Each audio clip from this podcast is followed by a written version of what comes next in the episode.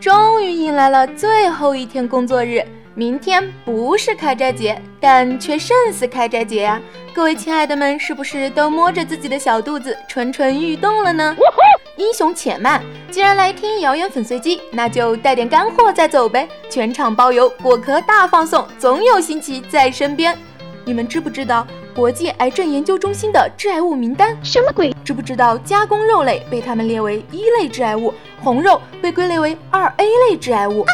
知不知道羊肉串、烤羊腿、酱牛肉、烧排骨、火腿、腊肠、培根、香肠，全部通通都属于以上名单，并且跟砒霜并列？No。此刻。一丝丝惊慌是不是开始在你的心中蔓延？它细小而尖利的小爪爪扒住你的小心脏，射住你的喉咙，你开始感到窒息，你的眼泪开始止不住的往外流，对于灰暗的未来再也没有一丝期待。哎呦喂，跑题了，不好意思，各位亲爱的们。不过确实，当这则新闻放出来之后，吃货们都炸了。火腿、培根、腊肉、香肠不让吃还能忍。羊肉串、烤羊腿啥的也全部中枪，这简直不能忍呐！臣妾做不到了。但今天谣言粉碎机要告诉大家的是，加工肉和红肉确实本来就是高危区。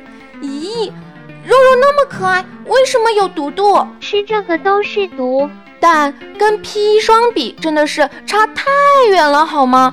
今天就让我柯南美子来给肉肉们出口恶气。打倒一切牛鬼蛇神，培根、火腿、香肠都是流传了千百年的美食，突然变成致癌物，确实有点令人难以置信呢。你他妈的是在逗我玩吗？早在一九九三年，中式咸鱼就已经被 IARC 判定为一类致癌物。而腌菜这种亚洲传统做法，在同年被判定为二 B 类致癌物，听得我好懵逼呀！在更早一些的1987年，流传千百年的蕨菜也被判定为二 B 类致癌物。随着科学的发展，一些过去不为人知的风险被揭示出来，这是很正常的。其实，加工肉类加入致癌物名单并不那么意外，因为加工肉类往往要经过腌制、烟熏。烘烤等处理，比如很早以前，人们就发现冰岛人的胃癌高发与吃烟熏羊肉的习惯有关。培根的别名是腌肉，也是通过烟熏达到防腐保鲜的功效，同时获得浓郁的香气。火腿、香肠则是使用腌制、熏制、风干等工艺，这样的加工方式常常会产生苯并芘、杂环胺、亚硝胺等致癌物。因此，加工肉类进入 IARC 的致癌物名单，也许只是迟早的事。但即使这样，这些肉也远没有到砒霜的级别。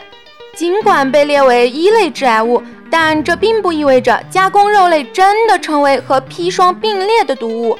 砒霜致癌，证据确凿，这不假。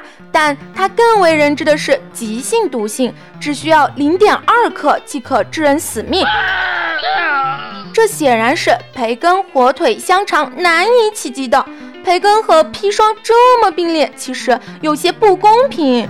另一方面，这个一类的意思其实并不是它致癌能力超级强，沾哪哪得癌，碰都不能碰。IARC 将致癌物分为四类，但这个分类并不是按照致癌物能力强弱来区分和排序的，而是它致癌的证据确凿程度。也就是说，砒霜和这些肉类同被归为一类，只能说明砒霜已经被确确实实的证明能够致癌。这些肉类也一样，但至于你需要吃多少砒霜或者多少肉才能够致癌，IARC 并没有告诉你哦。所以。五一，我们到底还能不能愉快的吃肉了呢？吃点屎，冷静一下。正所谓万物皆有毒，关键在剂量。即使是一类致癌物导致致癌，也是一个漫长的积累过程。酒精是一类致癌物，谁都知道喝酒伤身，但偶尔喝喝也很怡情嘛。如果长期酗酒，则肝癌风险大增。烤羊肉串里有少量苯并芘是尽人皆知的，但偶尔吃吃却是件美事。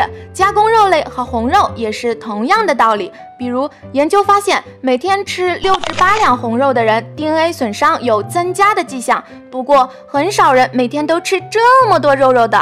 其次，肉类带来的健康风险与健康收益需要取得一个平衡。红肉和加工肉能提供丰富的蛋白质和铁、锌等微量元素，虽然很难准确地计算出风险与收益的平衡点，但几乎可以肯定的是，少吃无妨，否则世界各国早就把它踢出膳食指南啦。好像很有道理的样子。此外，致癌物并非一定导致癌症，而是看一个人的人品哦。研究发现，每天多吃二两红肉和一两加工肉类的人，患癌概率高，大约在百分之二十左右。至于你会不会中了大乐透，成为那百分之二十，嘿嘿嘿，我可就说不准了哟。中奖了！Oh no！不过，如果你非要吃肉，又特别在意自己的身体健康的话，那建议你还是挑着新鲜的吃，因为。烟熏、腌制的加工工艺本身就不健康。此外，家庭烹饪或者在外就餐的时候，也可以多选择蒸煮的方式，因为高温煎炸、烧烤等均可产生较多的致癌物，比如干煸牛肉、羊肉串、BBQ 等，要适可而止。